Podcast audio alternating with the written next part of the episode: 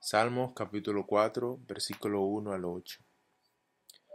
Respóndeme cuando clamo, oh Dios de mi justicia. Cuando estaba en angustia, tú me hiciste ensanchar. Ten misericordia de mí y oye mi oración.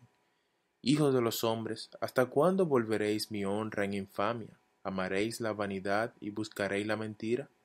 Sabed pues que Jehová ha escogido al piadoso para sí Jehová oirá cuando yo a él clamare.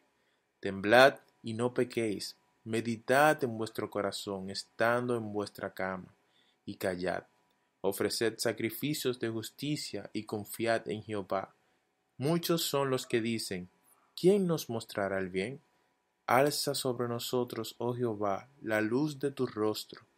Tú diste alegría a mi corazón, mayor que la de ellos, cuando abundan su grano y su mosto. En paz me acostaré y asimismo dormiré, porque solo tú, Jehová, me haces vivir confiado. El capítulo 4 de Salmos empieza con un ruego que nace en el corazón de su siervo David. Y algo que quiero señalar en su exclamación es la frase, Ten misericordia de mí.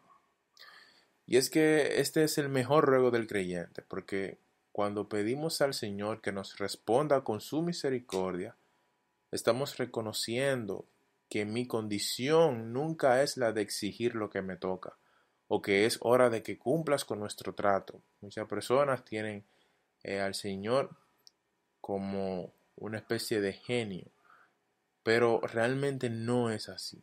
Más bien estamos entendiendo que su gracia infinita siempre está siendo aplicada en nosotros, quienes tenemos una vida imperfecta y en proceso de regeneración con respecto a la santidad. Cuando nosotros decidimos eh, venir delante de Dios con humillación, rogando que tenga piedad de nosotros, que tenga misericordia. Ten misericordia de mí y escucha mi oración.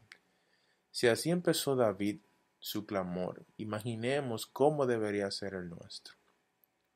Más adelante David advierte al hombre que reemplaza la gloria y la majestad a Dios por el amor a la vanidad. Más adelante David advierte al hombre que reemplaza la gloria y la majestad a Dios por el amor a la vanidad. Y David les recuerda que de Dios son los que deciden ser piadosos. A esos el Señor escucha en sus oraciones, porque ellos han decidido honrar al Señor con sus vidas y manifestar el carácter de Dios a los demás por Cristo. Porque estas personas han venido y han dejado que Cristo gobierne sus vidas. En el versículo 4 hay un cuadro muy interesante que habla como todo hombre al finalizar el día tiene el escenario de la noche para meditar y reflexionar en las cosas que hizo en el día y sobre todo las cosas malas que deshonran al Señor.